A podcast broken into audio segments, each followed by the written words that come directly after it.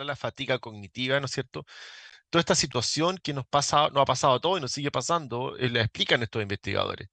Algunas teorías más clásicas, antiguas, no tengo idea, decían que, que era una especie de ilusión inventada por el cerebro para que dejemos de hacer lo que estamos haciendo pero los hallazgos muestran que el trabajo cognitivo da como resultado una verdadera alteración funcional y sería esta acumulación de sustancias nocivas, por lo que la fatiga sería una señal que nos hace dejar de trabajar, pero con un propósito diferente, preservar la integridad del funcionamiento del cerebro, explica el investigador Matías Pesiglioni de la Universidad de Pitié-Salpêtrière en París, Francia.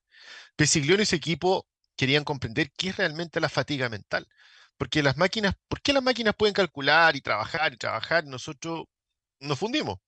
Bueno, sospechaban que el motivo tenía que ver con, reciclar sustancias potencialmente tóxicas que surgen en la actividad neuronal. Para demostrarlo utilizaron espectroscopía de resonancia magnética para monitorear la química cerebral en el transcurso de un día laboral.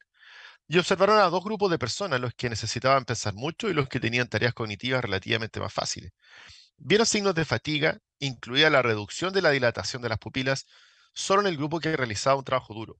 Esto también mostraron que en sus selecciones un cambio hacia opciones que proponían recompensas en poco tiempo y en poco esfuerzo. Además tenían niveles más altos de glutamato, por ahí va la cosa, en la sinapsis de la corteza prefrontal del cerebro.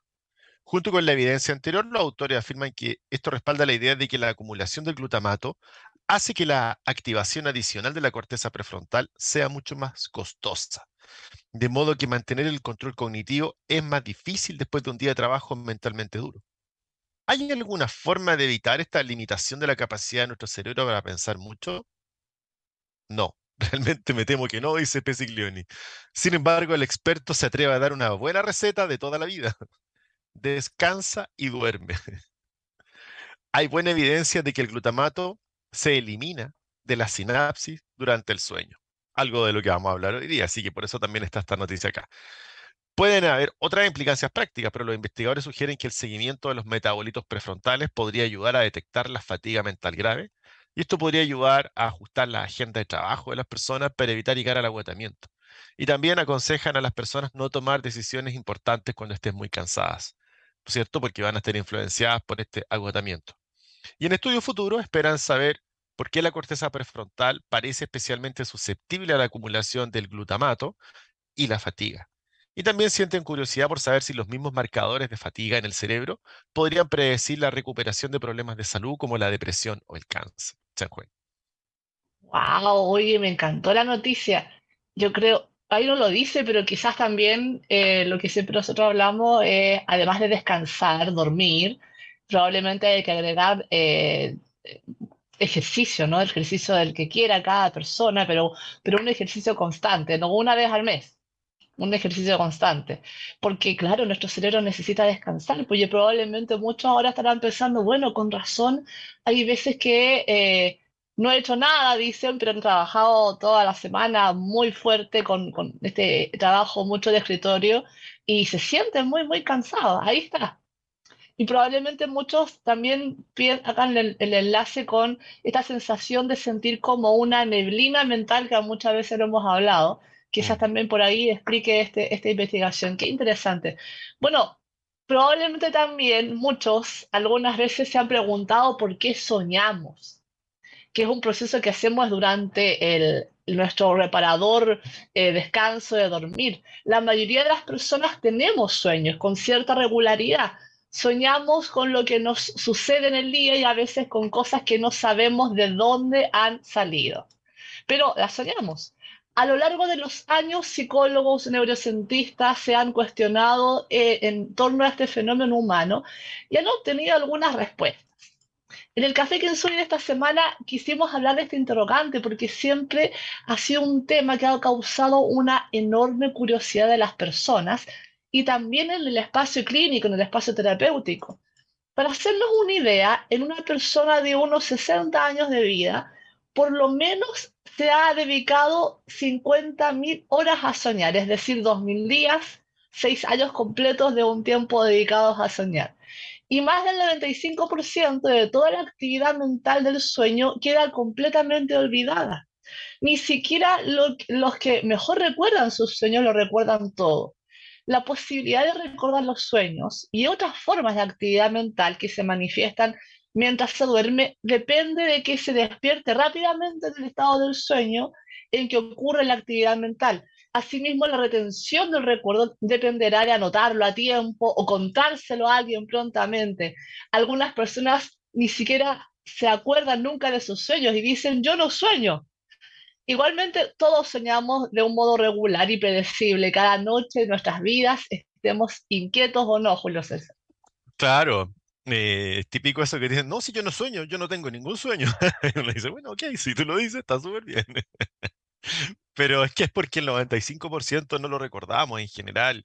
Yo recuerdo eh, hace muchos años atrás que yo llegaba, cada vez que tenía un sueño, llegaba a la oficina y lo escribía, toda la mañana, toda la mañana. Uy, se fue juntando una cantidad de sueños y después me lo leían algunos compañeros y me decían, oh, yo también soñé, y me contaban sus sueños y lo escribía. ¿Qué te parece? Se, se formó algo bien entretenido. Lamentablemente quedó ahí ese Word perdido en el tiempo. Bueno, pero ¿qué son los sueños? Desde un comienzo, el hombre, la mujer, la humanidad ha escudriñado el misterio de estos fenómenos que se expresan cumpliendo ciclos o ritmos, intentando determinar su naturaleza y las leyes que los rigen. De ellos, el ciclo vigilia, el sueño y su correlativo, la actividad onírica, la actividad cuando soñamos, ha tenido una especial connotación mítica y mágica, y también la hemos visto en los textos religiosos. El diccionario define la palabra sueño como acto de dormir y también le da una segunda significancia, describiéndolo como el acto de representarse en la fantasía de uno mientras duerme. Esto es muy bonito. La palabra onírico es de origen griego y significa oneiros, que significa sueño. Onírico es un adjetivo que hace referencia a los sueños o a la fantasía. Ahora en Netflix está muy de moda la serie Sandman, de este señor de los sueños. Ah, es fantástica porque trae todo este mundo. Y también se utiliza para indicar todo aquello que es irreal. ¿ah? La serie juega mucho con eso. El sueño es un estado biológico activo, periódico, en el que se distinguen las etapas del sueño REM o la etapa NREM y la etapa REM, que, que se alternan sucesivamente durante la noche intervienen los relojes biológicos en la modulación del sistema, así como neurotransmisores específicos. Se trata de una red neuronal compleja en la que intervienen diversas zonas del sistema nervioso central. Los procesos oníricos o del sueño están controlados además de una forma neural. La escuela de psiquiatría clásica diferencia el acto de dormir y el sueño en sueño definiendo el primero como un estado fisiológico, ¿no es cierto?, el acto de dormir, y el segundo como una actividad mental, representada por imágenes más o menos complejas, que pueden ser visuales, auditivas, psíquicas, que ocurren durante el periodo de sueño. Las formaciones oníricas son representadas por imágenes que si bien pueden influir en el acto de dormir, tienen un origen neuroquímico. Así es, bueno, el cerebro nunca descansa o al menos no por completo. Nuestro cuerpo equilibra el organismo. Las células se regeneran y nuestros músculos y huesos reposan cuando estamos durmiendo. El sueño, al contrario de lo que se puede creer, es también un tipo de actividad cuando nos acostamos, todo nuestro organismo está en reposo, se inician los procesos, procesos de reconstitución y descanso físico, o sea, estamos en permanente actividad. Sin embargo, nuestro cerebro, para no sobrecargarse de información, tiene la necesidad de organizarla. Este proceso de organización y recapitulación de la información es lo que comúnmente conocemos como soñar. Por ello es que soñamos con eventos que tuvieron lugar durante el día, pero también es común soñar con cosas abstractas o fantasiosas. Este tipo de sueños, por su parte, también tiene que ver con nuestra vida, pero se relaciona principalmente con nuestras emociones, deseos, inquietudes y miedos. Durante toda la noche podemos tener diferentes tipos de sueños, pero también pueden haber momentos en los que no soñemos. El mero hecho de dormir no implica soñar, sino que dependiendo de la fase del sueño en la que nos encontremos, podemos recrear este tipo de pensamiento o no. Además, no siempre somos capaces de recordar los sueños, como lo hemos dicho. Hemos, hemos tenido durante la noche muchos sueños, pero a veces no los recordamos. Por lo general, tan solo recordamos aquellos que acabamos de tener justo antes de despertar o aquellos que nos, nos han podido, han generado algún tipo de alteración, como pesadillas o sueños angustiosos, etc. La pregunta que cabe aquí es, ¿para qué soñamos? Bueno, Artemidoro de Daldi, quien vivió en el siglo II después de Cristo, autor del libro El Oniro Criticón, un libro de adivinación, sistematiza los sueños y funda su método interpretativo en la convicción de que el sueño tiene un valor premonitorio y expresa siempre lo verdadero, caracterizando los sueños como simbólicos, metafóricos, alegóricos, como representaciones de hechos futuros divinos u oculares. Pero hay que decirlo, sus teorías hoy día, miradas en el tiempo, carecen de absoluto rigor científico. Obviamente fue, fue interesante el, esfuerzo, ¿no es cierto?, de poder sistematizar ese trabajo en su momento, con la información que, este caballero tenía en su momento, pero eh, es solamente un buen intento, digamos, en el tiempo. Homero atribuyó el sueño a un deseo de Júpiter. Cicerón promovió una propia concepción de inmortalidad. Descartes, en su primera meditación, formula que en ocasiones no hay indicios ciertos para distinguir a la vigilia del sueño. La verdad es que si soñásemos no podríamos soportar toda la información en nuestra mente. Durante el sueño se selecciona la información importante y se desecha aquella que no lo es. El sueño nos ayuda a lidiar con nuestras emociones, nos sirve de guía para procesar esa información de modo adaptativo, por lo que es una parte sumamente importante en el proceso del aprendizaje. Una función importante que cumple el cerebro durante el sueño es la de desechar y seleccionar los recuerdos. Es decir, es como hacer limpieza un poco en la memoria, lo que me pasó hoy día, lo que me está pasando en todo mi contexto y lo voy ordenando, si es que puedo hacerlo. Sería la consolidación de las memorias. Por eso antes de un examen en la universidad es preferible no pasarnos la noche estudiando, sino descansar la mente y consolidar la memoria. Y eso se consigue solamente si dormimos el tiempo necesario. Bueno, pero vamos a seguir hablando un poco de esto a la vuelta del corte musical con Teenage Dream de Katy Perry. Qué buena la Katy Perry. Regresamos al Café Kinsugi de este martes, como siempre, todos los martes a las 11 horas, y queremos saludar a nuestro auspiciador Instituto Kinsuyi, psicoterapeutas expertos en trauma psicológico y EMDR. El EMDR es una teoría psicológica, una terapia psicológica de tercera generación basada en evidencia científica y orientada al tratamiento psicológico del trauma, haz tus reservas a los siguientes WhatsApps, más 569-5634-5078 y más 569-3716-6362. El trauma se puede superar. Bueno, y como hoy estamos hablando, muchos deben estar con sueños, habrán tenido sueños entretenidos, qué sé yo, seguimos hablando de por qué soñamos. Y cuando soñamos, nuestro cerebro intenta solucionar los problemas que nos ocupan durante el día. Por eso es que dormir puede mostrarnos la solución a un problema que no conseguimos resolver. Por eso es que muchos, muchos incluso famosos, eh, han anotado un sueño y han resuelto incógnitas, ecuaciones matemáticas, inventos. Claro, porque su mente está procesando, ¿no es cierto?, solucionando esos problemas que le ocuparon durante el día. Asimismo, un sueño puede ser un reflejo fiel o, en la mayoría de los casos, simbólico de lo que ocupa nuestra mente de nuestros miedos y de nuestros deseos. De ahí que sean comunes las pesadillas que evocan temores, tales como la falta de confianza en uno mismo, que se puede reflejar, por ejemplo, en un sueño en el que la persona se encuentra desnuda en la calle o perdió los zapatos, no sé, ese tipo de situaciones que nos ha pasado alguna vez, o hemos leído o nos han contado. Pero a veces es el sueño el que ayuda a eliminar esos temores también. Y es al menos lo que señalan algunas teorías. Al soñar con eso, que nos da miedo en un contexto diferente, lo que ocurre es que se rebaja ese temor, ya no es tan fuerte. No siempre ocurre, es cierto, pero puede servir como una vía de escape, incluso de terapia. Chanhuey. Bueno, hay una investigación sobre los sueños y, las emociones. las teorías que defienden el sueño como un proceso para disminuir el temor pueden fundamentarse, por ejemplo, en un estudio coordinado por el neurólogo Matthew Walker de la Universidad de Berkeley. En esta investigación, en un grupo de 34 jóvenes sanos, fueron separados en dos grupos. Les hicieron ver un total de 150 imágenes en intervalos de 12 horas, mientras que los investigadores observaban su actividad cerebral con un escáner. Las imágenes presentadas reflejaban desde objetos insulsos hasta retratos perturbadores de imágenes. El primer grupo veía las fotografías una vez por la mañana y otra vez por la noche, sin haber dormido en el intervalo. El segundo grupo las veía una vez antes de acostarse y otra vez por la mañana cuando se había levantado. Los resultados arrojan que los participantes que habían dormido entre las visualizaciones, es decir, el grupo 2, tenían una reacción emocional significativamente más suave respecto de la primera visualización.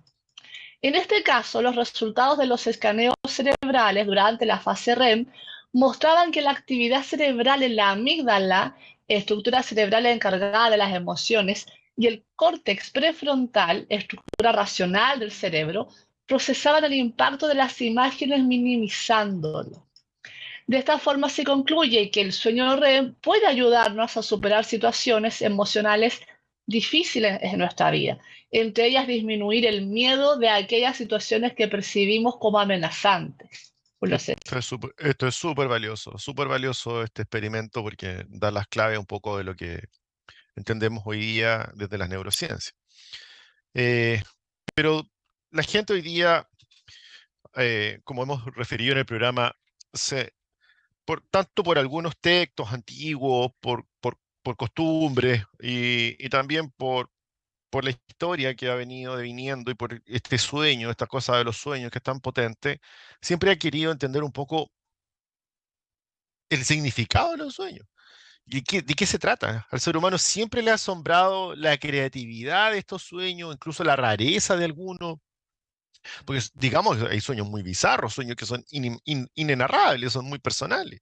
Y desde tiempos antiguos ha querido comprender, ¿no es cierto?, y poder interpretar con certeza, como lo hizo este caballero y que mencionaba hace un rato. En Babilonia, o sea, la primera civilización, eh, que inventó la escritura, qué sé yo, creían que se trataba de profecías, mientras que los egipcios los veían como mensajes de los dioses. A finales del siglo XIX, el padre del psicoanálisis, el señor Sigmund Freud, estableció que tenían significados simbólicos, por lo que atribuyó en general el sexo y la agresión, relacionándolas con temas de infancia o deseos que eran reprimidos. Pero según un reciente estudio desde las neurociencias, los sueños podrían simplemente reflejar lo que la persona hizo en el día, como lo refiere este, este estudio que tú estás eh, contándonos.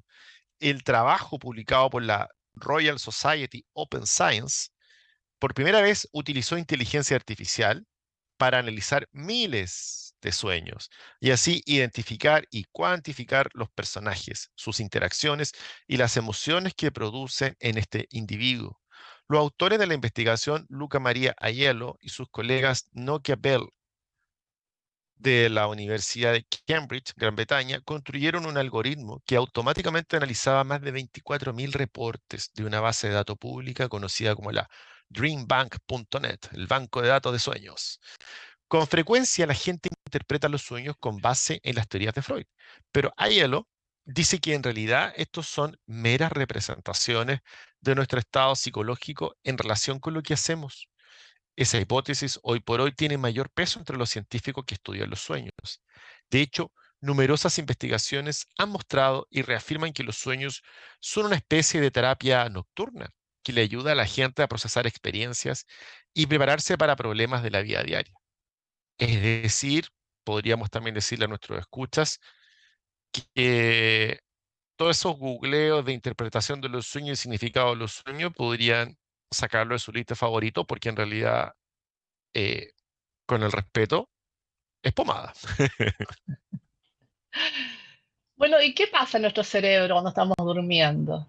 Mientras dormimos hay hay mucha actividad mental, como ya probablemente se están dando cuenta. Se trata de las experiencias oníricas o de los ensueños. Los sueños de la fase REM son un tipo como cinematográfico y en color. Algunos piensan que el movimiento de los ojos en esta fase REM va en seguimiento de las imágenes visuales del sueño.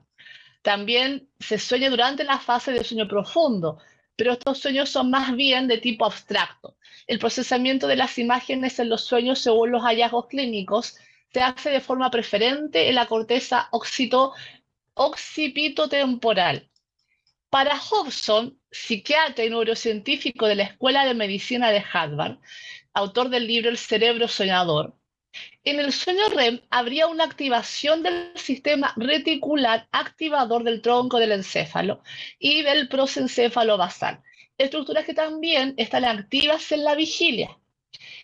Para este autor, estas estructuras, como los núcleos talámicos relé, que son los que reciben la estimulación sensorial, quedarían activados, lo que contribuiría a la aparición de las diversas manifestaciones psicológicas que aparecen en los sueños. Las estructuras límbicas, tales como la amígdala y la corteza singular, también estarían activadas, lo que implicaría los fenómenos emotivos durante la fase del sueño REM. Los ganglios basales y el cerebelo que regulan la motricidad también estarían activados y explicarían los movimientos ficticios que vivenciamos en los sueños en la fase REM. Están activas cortezas asociativas tales como las del lobulillo parietal inferior y de la corteza occipitotemporal, todo lo cual explica las imágenes visuales de esta fase del sueño. La corteza prefrontal, importante en los procesos mentales, está inhibida, lo cual explica la falta de lógica en los razonamientos que se experimentan en el sueño, tomando distancia de la realidad. Julio César. Qué fantástico, porque este es tras bambalina. Hay que explicarte totalmente tras bambalina por qué los sueños son en colores, uno se cae, uno corre, uno no puede correr, uno se siente extraño, tiene emociones y las ve en colores y todo lo demás. Este libro es fantástico, hay que leerlo. Además, nuestro cerebro también envía mensajes a nuestro cuerpo para que durante el ensueño no se activen y reciba esos mensajes como reales. ¿ah? Para ello, el cerebro envía una serie de señales a la médula espinal que tiene como objetivo paralizar nuestro cuerpo. Si no, imagínense, estaríamos corriendo, volando, saltando en esos hoyos de los sueños. Este es el motivo por el que podemos estar viviendo una gran cantidad de aventuras con los ojos cerrados, pero nuestro cuerpo permanece completamente inmóvil. Este es un metaverso, ¿ah? este es el metaverso de los sueños, este es el verdadero metaverso de la humanidad. Ah, bueno, pero vamos a seguir hablando un poco más de esto después de la tanda comercial. Seguimos en el Café Ya estamos de regreso aquí en Café Kinsugi. Estamos hablando de los sueños, pero antes saludemos a Instituto Kinsugi, psicoterapeutas expertos en trauma psicológico y EMDR. EMDR es una terapia psicológica de tercera generación basada en evidencia científica orientada al tratamiento psicológico del trauma. Haga su reserva al WhatsApp más 569 371663 6.2. El trauma se puede superar. Y Julio César, tú nos estabas contando datos e información importante de los sueños. Sí, primero estaba contando que, que, el cerebro envía una serie de señales a la médula espinal para que uno no salga corriendo en el sueño y, toda la película la pasa realmente en la mente y él nos active, nos active, ¿no es cierto?, las regiones corporales para que uno esté completamente inmóvil mientras sueñe. Y también las mismas estructuras que son necesarias para la consolidación de la memoria cuando estamos despiertos, como el tálamo medial, la amígdala, el hipocampo, las estructuras parahipocampales, la corteza orbitofrontal y corteza asociativa monomodales, también están activas en el sueño REM. Y en el sueño no REM, y esta es la gran distancia, la gran diferencia, en cambio, hay una inhibición de las zonas que están activadas en el sueño REM. O sea, no están activas en el sueño no REM. Y se activan y la activación de las inhibidas, eh, lo que estaría explicando, ¿no siento en el fondo, por qué en el sueño no REM haya ensoñaciones más de tipo abstracto, o sea, más, más rara este tipo de sueño en la fase no REM, ¿no es cierto?, que en el sueño REM. Y el despertar en esta fase de lugar a estados más confusos y a un rápido retorno al sueño. Bueno, entonces, ¿por qué soñamos? Algunos recuerdan y otros no. Si bien Todavía no existe una teoría muy firme que demuestre por qué soñamos. Hay diferentes hipótesis. La más aceptada es la, que propone justamente Alan Hobson, que los mencionábamos antes, y su colega Robert McCarley, psiquiatra de la Universidad de Harvard. El modelo de activación síntesis dice que el cerebro, no, el cerebro necesita procesar la información que recibe durante el día y lo hace a través de los sueños. Desde el punto de vista neurofisiológico, tenemos dos tipos de sueños. el sueño no REM y el sueño REM.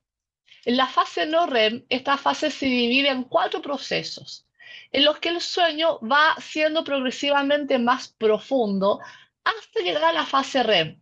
La actividad fisiológica se va reduciendo poco a poco, se reducen las constantes vitales. Los primeros 20 minutos del sueño son más ligeros y la persona puede despertarse fácilmente.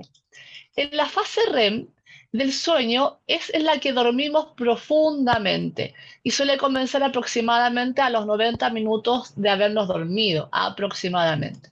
Así es que aquí es donde se registra una mayor actividad cerebral y por lo tanto durante, es durante esta la que más se sueña, ya que se produce una desconexión de las órdenes voluntarias emitidas por el cerebro al resto del cuerpo.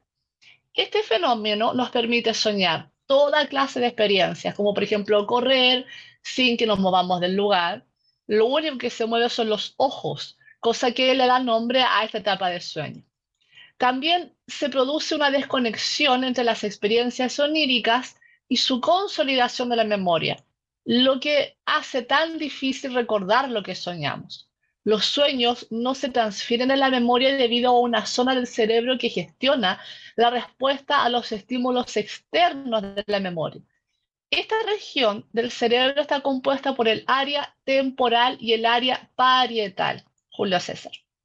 Claro, cuando tú hablas de la fase REM del sueño eh, y las siglas que lo en inglés que significan REM, REM es REM, movimiento rápido de ojos, porque en esos momentos la persona se han visto mover los ojos rapidito, aunque los tenga cerrados. Se nota como que está mirando de izquierda a derecha, esos son los movimientos sacádicos de la fase REM del sueño. ¿Por qué hay personas que sí son capaces de recordar? Nos hemos también preguntado en el programa. Bueno, hay algunas personas que recuerdan los sueños con mayor frecuencia que otras. Un estudio publicado por Lyon Neuroscience Research Center y dirigido por el científico Perrin Ruby así lo ha demostrado. La investigación reveló que aquellas personas que recuerdan los sueños al despertar tenían una actividad cerebral espontánea más fuerte en el área media prefrontal y en la unión temporoparietal. Ah, ya estamos descubriendo por qué algunas personas recuerdan los sueños. Según los investigadores, estas personas también son más sensibles a los estímulos ambientales y se despiertan más durante el sueño, lo que contribuye a una mejor codificación de los sueños en la memoria. ¿Por qué soñamos entonces cosas malas o tenemos pesadillas? Es la otra pregunta que también nos hacemos. Bueno, durante el sueño podemos padecer lo que técnicamente se conoce como un sueño disfuncional y coloquialmente conocemos como pesadillas. Se trata de una alteración que tiene lugar en nuestro subconsciente y que puede ser un reflejo de que hay algo en nuestra vida que nos esté perturbando. Pero no siempre tiene por qué ser así. Tal como se dijo, según el psicoanálisis, puede haber una relación directa entre los sueños y nuestras emociones o nuestra vida, pero también puede ser que las pesadillas aparezcan sin que exista alguna correspondencia con nuestro estado anímico. De hecho, puede ser que un sueño agobiante o de miedo tan solo ocurra porque acabemos de ver una película que nos ha alterado y nuestro cerebro solo repita lo que acabamos de ver. Desde el psicoanálisis se hace una buena explicación sobre los sueños, pero también hay algunos factores externos físicos, externos o físicos, ¿no es cierto?, que pueden producirnos pesadillas. Por ejemplo, como decíamos, ver alguna noticia eh, compleja, eh, agresiva, violenta, ver una película de miedo, que nos tenga ahí saltando todo el rato, activando nuestro sistema, ¿cierto?, simpático, estresores, angustia antes de dormir, recibir una mala noticia a última hora, estar enfermo y padecer subidas de fiebre por la noche, vivir en un estado de estrés y ansiedad por mi trabajo, por mi actividad, por mi estilo de vida, o estar enfermo, por ejemplo, estar con depresión. Changwei. Bueno, también hay una relación entre el sueño y la situación traumática. En la actualidad se tiene presente en psicoterapia la interpretación de los sueños en las situaciones que son consideradas traumáticas.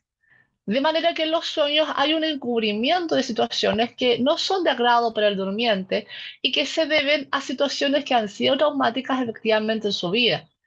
En el contenido onírico se presentan dos aspectos. El primero de ellos es un evento traumático y el segundo es una solución de carácter ficticia. Es decir, el conflicto se haya enmascarado y la solución es ficticia. No obstante, los sentimientos del que está soñando no cambian específicamente el sueño trabaja independientemente de la imagen onírica que se manifiesta mediante una solución. En efecto, lo importante es hacer que el soñante encuentre un poco de alivio y disminuyan sus sentimientos de displacer. Claro, y como lo hemos visto también en algunas películas, eh, en los soldados de guerra o en otras personas que han vivenciado, ¿no es? Vemos que están siempre con un sueño recurrente. Estamos hablando de alguna manera de las pesadillas en las personas con trastorno de estrés postraumático. Las pesadillas son síntomas comunes y característicos del TEP, el trastorno de estrés postraumático. Es un, de hecho, es un síntoma, un criterio. Eh, su presencia está directamente relacionada con la gravedad del trastorno, teniendo habitualmente un impacto negativo en la calidad de vida del paciente. Las pesadillas son extremadamente terroríficas y prolongadas que normalmente despiertan a la persona durante la segunda mitad del periodo de sueño y le dejan estos recuerdos vívidos, como si hubieran pasado, en quien las experimenta alterando su ciclo de sueño, también su descanso, ¿no es cierto? Pueden ser la representación de una experiencia pasada o una fantasía total, pero con una combinación de ambas, e involucran sensaciones visuales, olfativas, auditivas, táctiles y hasta dolorosas. Es por ello que son vívidas, son como si lo hubiera vivido realmente, porque incluyen a toda la experiencia, emociones, sentidos, etcétera, de tu cuerpo. Si tu sueño se ve muy alterado, el médico puede recomendarte un estudio de sueño durante la noche para ayudar a determinar si las pesadillas se relacionan con otro trastorno del sueño. Se te colocan sensores en el cuerpo que registran las ondas cerebrales, el nivel de oxígeno en la sangre, la frecuencia cardíaca y respiratoria, así como los movimientos de los ojos y las piernas mientras duermes. También se te grabará para documentar tu comportamiento durante los ciclos de sueño. De no mediar soluciones y sentir que tu calidad de vida está empeorando por este factor, es tiempo de acudir a un especialista. Muchos abordajes combinan la farmacoterapia y la psicoterapia con terapias como la cognitivo-conductual y el MDR, que se ha especializado justamente en trabajar este tipo de situaciones desde el trauma y el trastorno de estrés postraumático, Chanhui. Claro. Bueno, vámonos a escuchar mientras tanto a Adventure of a Little Time. Y estamos de regreso acá en Café Kinsugi conversando de los sueños, ¿no? Y estábamos hablando de las pesadillas. Hay también un par de soluciones más caseras para casos que son más leves, ¿no? Y que podríamos considerar un par de, rutinas por las cuales uno podría eh, promover que los sueños sean más amenos. Por ejemplo, fija una rutina regular y relajante para que antes de irte a dormir es importante tener una rutina consistente para acostarse, que siempre sea generalmente la misma rutina. Realizar actividades tranquilas y que calmen, como leer libros, resolver rompecabezas, tomarse un baño de agua tibia antes de ir a dormir. Los ejercicios de meditación, respiración profunda o relajación también pueden ayudar muchísimo. Además, haz que el dormitorio sea cómodo y tranquilo para dormir, como también considerar que se bajen las luces, eh, tener luces más cálidas y, no tan intensas ya cuando se acerca la hora de dormir. Si tu hijo tiene problemas con las pesadillas, mantén la calma, sé paciente y tranquilízate. Cuando tu hijo se despierte de una pesadilla, reacciona rápido, tranquilizándolo contenedoramente. Esto puede prevenir futuras pesadillas hablen sobre el sueño. Pídele a tu hijo que describa la pesadilla, qué sucedió, quién estaba en el sueño, por qué le causa el miedo. Luego recuérdale a tu hijo que las pesadillas no son reales y que no resultará lastimado. Imagina otro desenlace, es decir, imagina un desenlace feliz para esa pesadilla alienta a tu hijo a hacer un dibujo de la pesadilla, a hablarles a los personajes o escribir sobre la pesadilla en un diario. A veces un poco de creatividad en función de solucionar puede ayudar bastante, Julio César. Claro, esto que tú dices eh, en el fondo es un poco elaborar el, el pensamiento que estaba ocurriendo y que quedó ahí bloqueado en ese espacio de alto estrés o miedo y que con un otro desde un apego seguro, como una madre, un amigo, una pareja, alguien te puede ayudar a sacarlo, ¿no es cierto? Y ahí tú puedes ir modelando, entendiendo lo que pasó y por qué lo estabas pensando. Porque en ese momento estás muy eh, impactado por la experiencia. También puedes controlar el estrés. Si el estrés o la ansiedad son un problema, conversan sobre eso. Practica alguna actividad simple para aliviar el estrés, como respiración profunda o relajamiento. Como hemos visto acá durante el programa, es, nuestro mismo cuerpo el que es nuestro aliado o nuestro peor enemigo. Entonces, hay que ir manejándolo y el estrés se puede ir controlando. A lo mejor te van a decir, váyase al campo, váyase de vacaciones y uno no puede, pero puede ir manejando la guerra diariamente con pequeños trabajos como de respiración, de relajamiento, y eso se puede ir logrando en cualquier momento y en cualquier tipo de trabajo si uno se hace constante y perseverante en aquello. Se va a ser un experto. Un profesional de la salud te puede ayudar también si es necesario, por lo menos de entrada. Ofrece medidas de alivio. Si tu hijo, por ejemplo, puede sentirse más seguro si duerme con su animal peluche favorito, su manta favorita, u otro objeto que le reconforte, déjale abierta la puerta o entreabierta la puerta de tu habitación, dejen un esquema, hoy si te pasa tal cosa, hagamos esto, dejar un esquema, cosa de que ya esa mente queda más tranquila y tiene un plan de acción para irse a dormir, para que no se sienta solo, sola. También, ¿no es cierto?, lo de la puerta. Y, también la luz nocturna, estos famosos anticucos. Mantén un, yo usaba anticuco de niño. Mantén una luz encendida de noche en la habitación de tu hijo. Si tu hijo se despierta durante la noche, la luz podría resultarle confortante. Somos, decía William Shakespeare, somos del mismo material del que se tejen los sueños. Nuestra pequeña vida está rodeada de sueños. Me encanta William Shakespeare, siempre con sus frases que nos dejan pasmados. Este caballero yo creo que era reptiliano, era un sobrenatural. ¿Cómo conoció tanto la naturaleza humana? Somos del mismo material del que se tejen los sueños. Nuestra pequeña vida está rodeada de sueños. Qué linda manera de decirlo. ¿Qué te parece, Chanco, a ti? Hermosa manera de decirlo. Pero bueno, ya se nos está acabando el programa, hemos llegado a cerquita de las 12 y tenemos que despedirnos. Espero que tengan lindos sueños hoy, que hagan su rutina para tener un sueño reparador, tranquilizador y que les logre ayudar en esto que hemos conversado. Los sueños nos ayudan a elaborar situaciones de la vida que tenemos que de alguna manera sobrellevar, pasar, sobreponernos, elaborar. Que tengan una linda semana y nos vemos acá el próximo martes en Café Kinsui. Un abrazo, que estén muy bien.